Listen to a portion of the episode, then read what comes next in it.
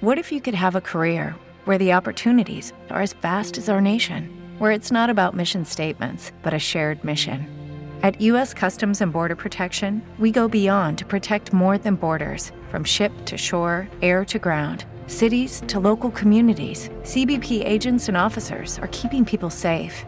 Join U.S. Customs and Border Protection and go beyond for something far greater than yourself. Learn more at cbp.gov/careers.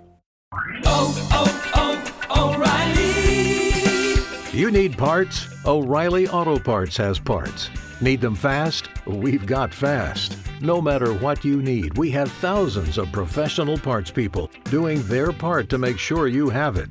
Product availability. Just one part that makes O'Reilly stand apart. The professional parts people. Oh, oh,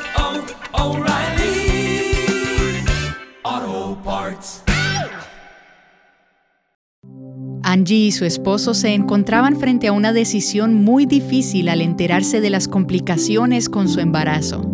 Estábamos en shock. Creo que en esos momentos estaba sosteniendo un diálogo interno con el Señor. Todo lo que estaba sucediendo parecía moverse alrededor de mí, pero aún no era realmente capaz de tomar parte de esta conversación, porque estaba tratando de entender lo que estaba sucediendo en mi propia mente.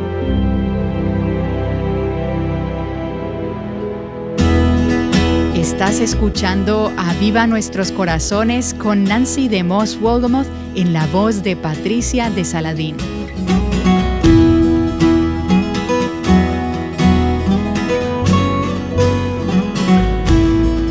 Creo que no hay nada que se compare con la pena de una madre que pierde un hijo. Y estoy tan agradecida de tener esta semana aquí con nosotras en el estudio a mi amiga Angie Smith. Quizás este nombre no sea familiar para muchas, pero Angie es la esposa de Todd Smith, que es el cantante principal de un grupo cristiano popular llamado Selah. Angie es también autora, escritora y conferencista.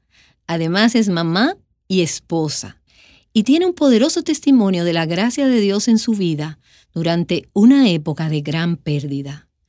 Angie, muchas gracias por unirte a nosotras en Aviva Nuestros Corazones y por abrir tu corazón para compartir con nosotras tu peregrinación a través de la pérdida de un hijo. Gracias. Estoy muy contenta de estar aquí. Sé que desde que eras muy joven, Angie, tenías un amor por los niños. Siempre quisiste ser mamá. En verdad sí quería. Yo creo que era la típica niña que tenía una muñeca en el cochecito, empujándola por todos los lados. Ese anhelo estaba en mi corazón. Sentía que un día ese sería mi llamado, ser mamá. Así que cuando tú y Todd se casaron, ¿hablaron sobre cuántos hijos querían tener? Así es. No bien habíamos terminado de hablar sobre eso cuando me di cuenta que estaba embarazada. A veces el Señor obra de formas inesperadas. En tu primer año de matrimonio. Dentro de los primeros meses.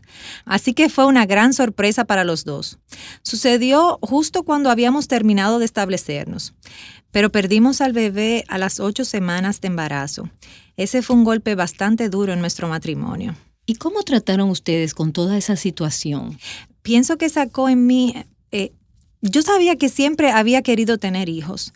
Todd y yo habíamos hecho un plan brillante para nuestras vidas. Y Dios muchas veces se especializa en cambiarlo. Él es un gran editor, pero mi plan era esperar unos pocos años para tener hijos.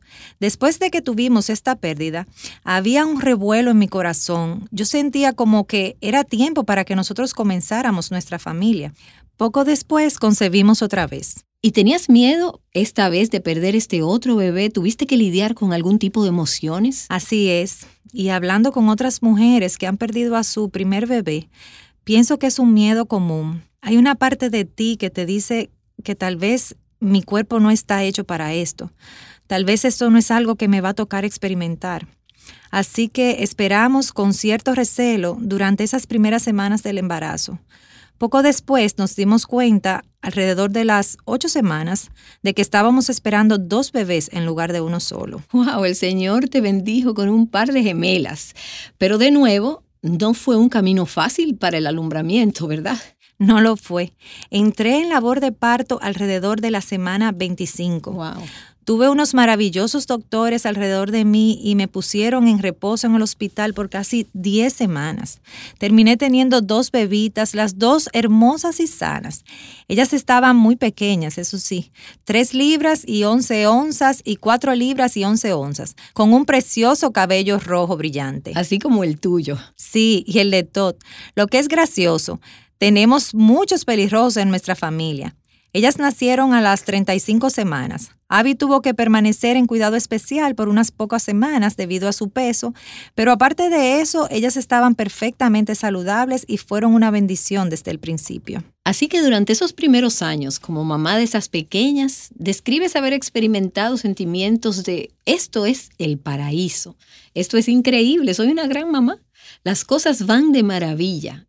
¿Era eso lo que estabas experimentando? Así es, ellas eran por naturaleza de muy fácil trato. Tenían esta unión realmente especial entre ellas. Recuerdo una noche en su cuna, porque compartían la cuna ambas, Abby había venido de, a casa del hospital y no paraba de llorar. La mecíamos, le cantábamos, hicimos de todo y finalmente la acostamos y dijimos, no sabemos qué hacer. Mm. Recuerdo estar orando en la sala. ¿Qué estamos haciendo mal? De pronto hubo un silencio. Todd y yo nos volteamos a ver. Regresamos al cuarto y Ellie, quien es dos minutos mayor que Abby, pero que tiene muy a pecho su papel de hermana mayor, había puesto su pulgar en la boca de Abby para ayudarla. es muy hermoso ver esta unión. Ese vínculo entre ellas, incluso desde esa edad. Ellas simplemente eran de un espíritu dócil, muy calmada y obedientes por naturaleza. Así que yo estaba bajo la impresión de que lo había hecho todo perfectamente. Pero entonces el Señor te dio otra bebé. Y esta no tenía el cabello rojo y era diferente en muchos aspectos. Así es. Me gusta llamarla la hija que me hace humilde. Ella es un gozo en nuestras vidas y llegó al mundo con un punto de vista enteramente diferente sobre cómo serían las cosas. Ella entra a una habitación, la ilumina y quiere participar y aprovechar todo. Abby y Ellie son más inseguras. Cuando llegan a una situación, chequean todo, quieren tomarse un momento, evaluar y después actuar. Y Kate toma el control con sus grandes y hermosos ojos negros. Sí, así es. Es muy difícil decirle que no. Siempre me digo a mí misma que al final del día, si no me he arrancado todo el pelo, voy a poder atravesar este periodo de tiempo.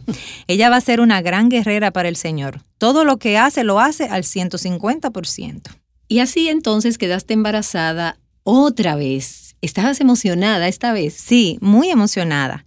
Y debo decir, sentí una gran emoción, pero desde el principio tuve un sentir en mi espíritu sobre este embarazo que no había tenido en mis otros embarazos. De hecho, en mi primera cita con el doctor tenía solo seis o siete semanas. Ellos anotaron en mi expediente que me sentía incómoda. Me preguntaban sobre síntomas físicos que pudieran tachar en una lista, pero no eran ninguna de esas cosas. No sentía la misma paz que sentí con mis otros embarazos. ¿Y en qué momento notaste la diferencia? La primera vez que tuvimos una indicación me hicieron algunos exámenes y salieron ligeramente anormales, pero para este examen en particular es común que salga anormal, así que el doctor no estaba realmente preocupado y nos dijo que no nos preocupáramos. Hasta ese punto, el peor de los casos sería que el bebé tuviera síndrome de Down. En mi trabajo, al investigar el desarrollo psicológico y trabajar con niños, he trabajado con muchos niños que tienen síndrome de Down.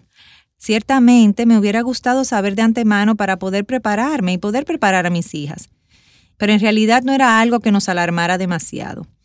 Fuimos a un ultrasonido a las 18 semanas para que evaluaran si esta bebé tenía o no síndrome de Down. Desafortunadamente para nosotros, ese no era el caso. Así que estabas con Todd mientras te hacían este ultrasonido. ¿Y cuál fue la primera indicación de que algo no andaba bien? Fue muy rápido. El técnico comenzó el ultrasonido y en unos pocos segundos su cara solamente cambió. Yo diría que el aire de la habitación cambió. Me di cuenta que nada iba a volver a ser igual después de esto. Estaba pasando algo que iba a cambiar nuestras vidas. Ella titubeaba en contestar cualquier pregunta debido a las limitaciones de su rol allí. Ella quería que el doctor entrara, Recuerdo haberle preguntado si pensaba que el bebé iba a sobrevivir. Y ella solamente tartamudeó y dijo, No lo sé. Hay un número de problemas que necesito que el doctor venga para explicárselos. Y el doctor llegó en ese momento. Sí, en ese momento entró. La mamá de Todd, quien se suponía volara de regreso a su casa a Detroit, también estaba intranquila y terminó quedándose en Nashville con nosotros para venir a esta cita. Ella estaba en la sala de espera orando. En retrospectiva, fue un tiempo maravilloso, fue un regalo. Todd había ido a buscar a su mamá para explicarle lo que estaba sucediendo. Mientras tanto, el doctor entró en el cuarto. En ese momento fue precisamente cuando sentí su presencia muy fuertemente. El doctor dijo, ¿cómo te sientes? ¿Cómo estás manejando esto? Yo respondí, mi Jesús es el mismo ahora, al igual que antes de que yo caminara por esa puerta. Solo lo seguía repitiendo y me aferraba a eso. Necesitaba escucharlo. Era tierra firme en medio de este caos. ¿Y qué te dijo el doctor? Él no era creyente. Él asintió. Creo que se tranquilizó de ver que tenía algo a que aferrarme, pero al mismo tiempo, él había visto el reporte que le había llegado. Él sabía que estaba a punto de darme noticias muy duras. ¿Y cuáles eran esas noticias? Audrey tenía al menos tres complicaciones que ellos consideraban incompatibles para vivir. Entre ellas estaba el hecho de que sus riñones no se habían desarrollado correctamente. Había una falta extrema de fluido amniótico y su corazón era cuatro veces más grande que el tamaño normal. Ocupaba el 80% de su pecho, lo que realmente era alarmante en sí mismo. También indicaba que sus pulmones no se estaban desarrollando de la forma en que era requerido. En el ultrasonido habían otros problemas menores que se encontraron, pero en algún punto dejaron ya de buscar. Dijeron que habían visto suficiente para decirnos que no había razón por la cual continuar con el embarazo. Así que dijeron que no había forma de que ella pudiera sobrevivir. ¿Y te recomendaron terminar el embarazo en ese momento? Sí. Desde un punto de vista médico y científico, simplemente no había esperanza de que el feto se convirtiera en algo que pudiese tener esperanzas de vida. Incluso ellos programaron un aborto para el día siguiente. Y tú y Todd se miraron y buscaron al Señor. ¿Qué hicieron? Estábamos en shock. Creo que en esos momentos estaba sosteniendo un diálogo interno con el Señor. Todo lo que estaba sucediendo parecía moverse alrededor de mí, pero aún no era realmente capaz de tomar parte de esta conversación, porque estaba tratando de entender lo que estaba sucediendo en mi propia mente. Asentimos mucho, escuchamos mucho. Todd y yo ambos teníamos el sentido y hemos platicado sobre esto desde entonces, de que era una experiencia que debíamos atravesar. Nos sentíamos tan abrumados. Solo necesitábamos espacio para estar solos y estar con el Señor, buscar su consejo y no el consejo de los que estaban allí con nosotros. Les permitimos que programaran el aborto porque queríamos ver un doctor que había sido de mucha ayuda para que nuestras hijas gemelas sobrevivieran. Él iba a estar visitando el hospital la mañana siguiente, así que una vez ingresada, él pasaría a verme en sus rondas si yo estaba ingresada en el hospital. Estábamos esperando que nos diera una segunda opinión. Por supuesto que estábamos orando que no encontrara lo que los otros doctores habían encontrado. Así que regresaste y te ingresaste en el hospital. Nos quedamos a dormir allá para que a primera hora de la mañana estuviéramos allí cuando él comenzara sus rondas. Él llegó y me reconoció. Recordó todo lo que había pasado. Amablemente dijo que esperaba no tener que volver a verme otra vez, ya que él es un doctor que únicamente atiende situaciones que amenazan la vida del bebé. Y entonces él vio el reporte. Sí, lo vio. De hecho, hizo otro ultrasonido y encontró esencialmente lo mismo que el otro doctor había encontrado y confirmó que el diagnóstico era correcto. Y él les dio la misma recomendación de terminar con el embarazo. Sus palabras exactas fueron, mi recomendación es que no termines con el embarazo no solo por mi postura sobre el tema, sino también porque conozco cuál es la postura de ustedes.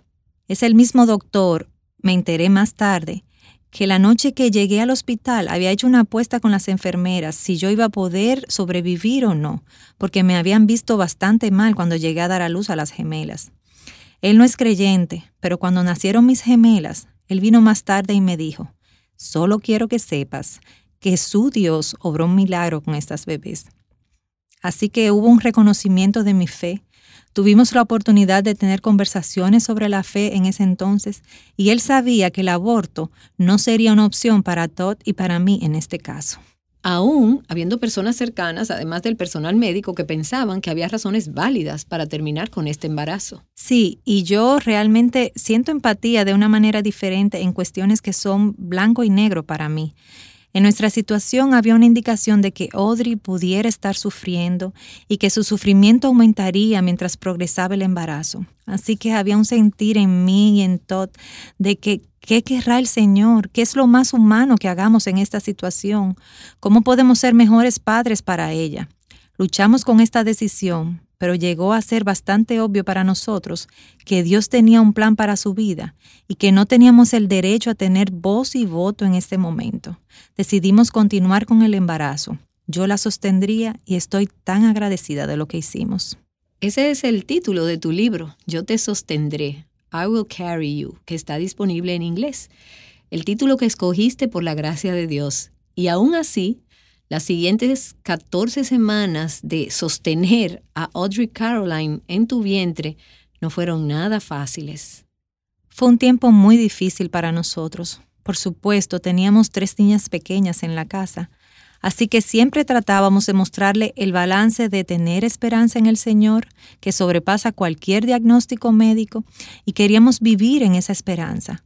Al mismo tiempo necesitábamos que estuvieran conscientes de lo que pensábamos que podría ocurrir, basado en lo que habíamos visto.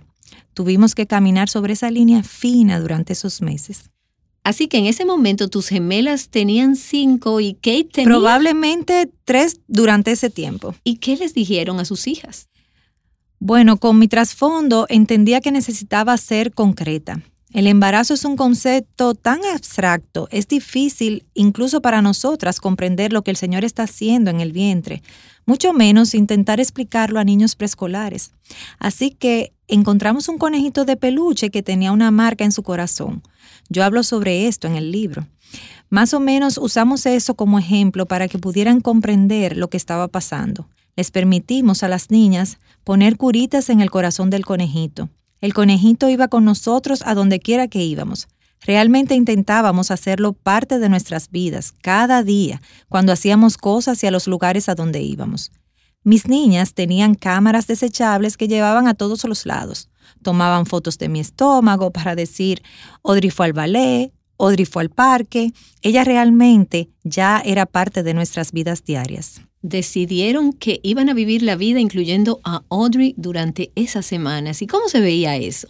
Bueno, mi hija Ellie decidió que quería mostrarle a Audrey el castillo de Cenicienta. Así que unas pocas semanas después del diagnóstico, terminamos haciendo un viaje que se suponía sería solo para nuestra familia, pero luego se convirtió en una gran aventura familiar con nuestros padres y algunos amigos cercanos. Y sí, pudimos ir a ver al castillo. Tenemos fotos, teníamos experiencias como esa, hablábamos con ella durante el día. Audrey ya era hermana de ellas. Y durante ese tiempo comenzaste a escribir parte de lo que estabas atravesando, inicialmente solo para mantener a amigos y a familiares actualizados en el camino. Imagino que te llegaban muchas preguntas que tenías que estar contestando. Y ese diario llegó a convertirse en un blog, en una publicación diaria, con el título de Trae la lluvia un blog que terminó atrayendo miles y miles de seguidores quienes no te conocían personalmente, pero que estaban siguiendo la historia. Y en tu libro mencionas parte de lo que escribiste en tu diario, algunas de las publicaciones de tu blog.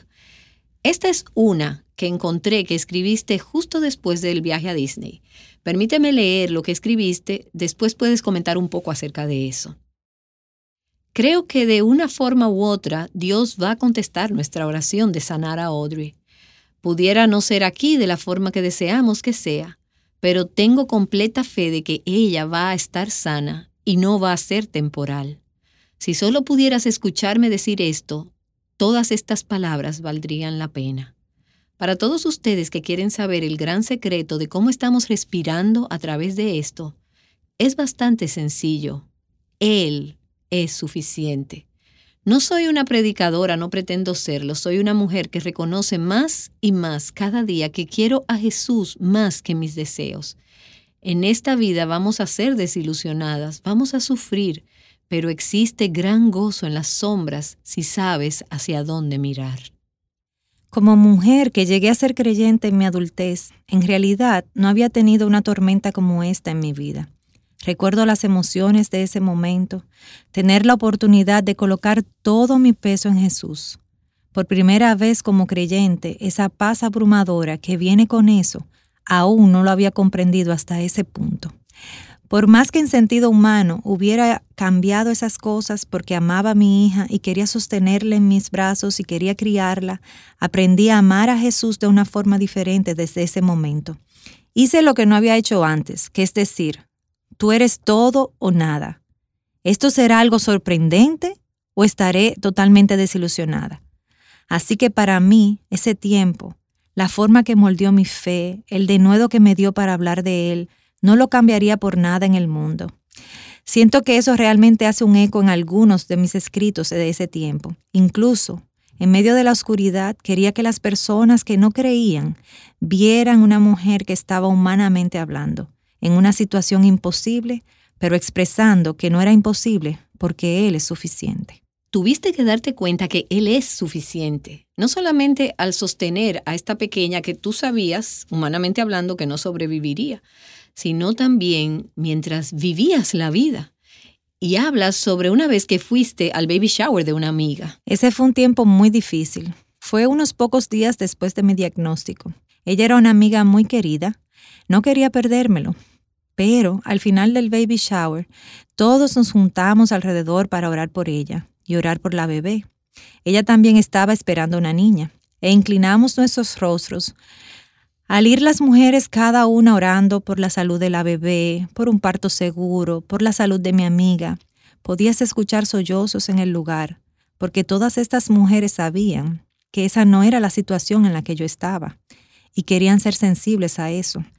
Recuerdo abrazar a mi amiga antes de irme, sentir nuestros estómagos presionándose uno contra el otro, y pensando en los planes tan distintos que el Señor tenía para cada una de nuestras hijas. Y en medio de eso tuviste el privilegio de escoger confiar en el corazón del Señor cuando no podías ver o comprender el guion que Él estaba escribiendo.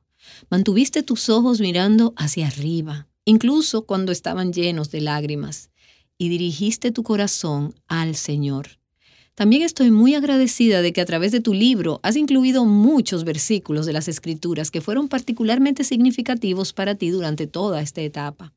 Estos no borraron la pena, ni hicieron que el camino fuera fácil, pero anclaron tu corazón y lo aconsejaron con la verdad, en lugar de permitir que el miedo, los temores y las emociones controlaran tu vida.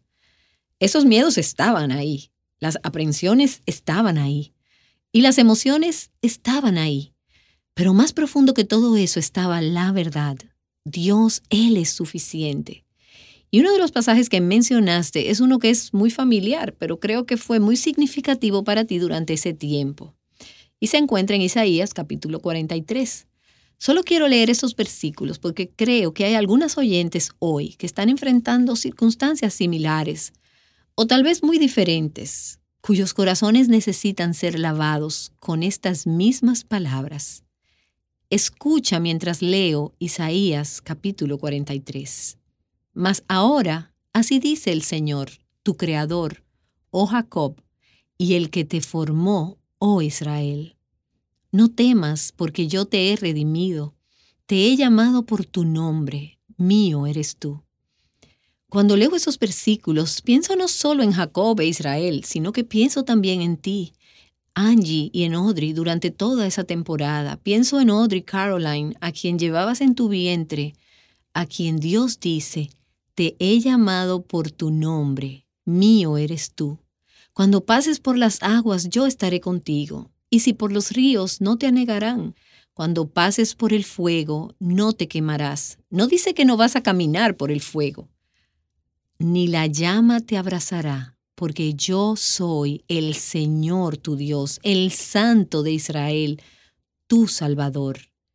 Encontraste estas palabras verdaderamente ciertas. Así es, Nancy. Por más difícil que es pensar y recordar esos tiempos, hay una dulzura que vino de mis tiempos de devoción y mi caminar con el Señor.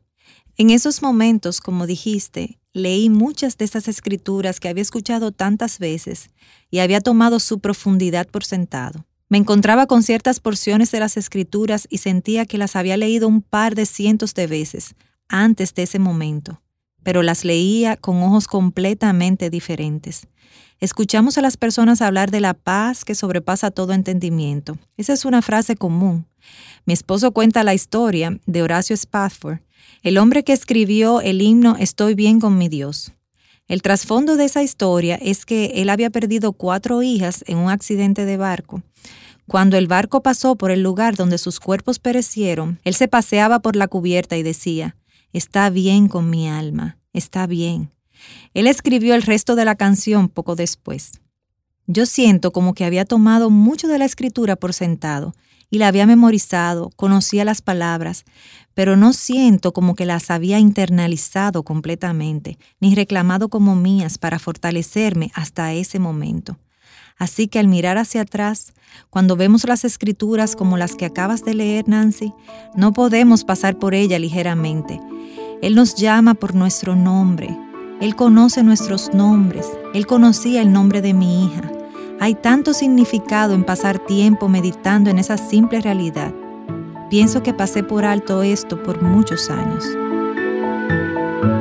Has estado escuchando una conversación entre Nancy DeMoss Wolgamoth y Angie Smith. Ellas te han estado recordando que Dios te conoce por nombre y que puedes encontrar en Él la gracia que necesitas. Mañana ellas regresarán con la continuación de la conversación. Descubrirás cómo encontrar paz en medio de situaciones que no parecen tener propósito.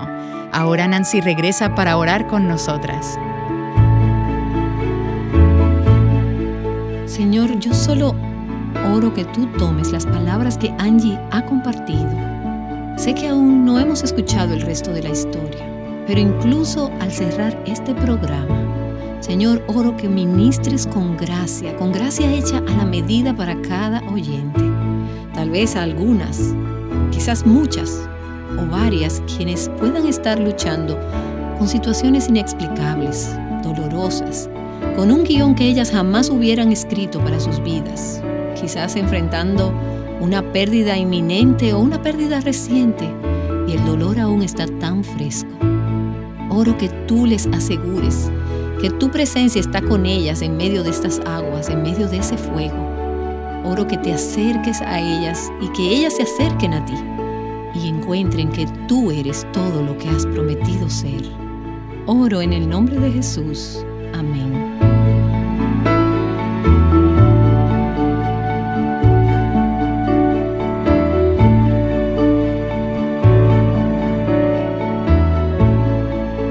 Cuando regresemos a Viva Nuestros Corazones mañana, vamos a escuchar el resto de la historia. Aunque es una historia que aún se está escribiendo en el corazón de Angie y de su familia, el libro donde se cuenta la historia completa se titula Yo te sostendré, I Will Carry You, disponible en inglés, escrito por Angie Smith. Gracias Angie por estar con nosotras y vamos a retomar la historia donde la dejamos cuando continuemos mañana con Aviva Nuestros Corazones.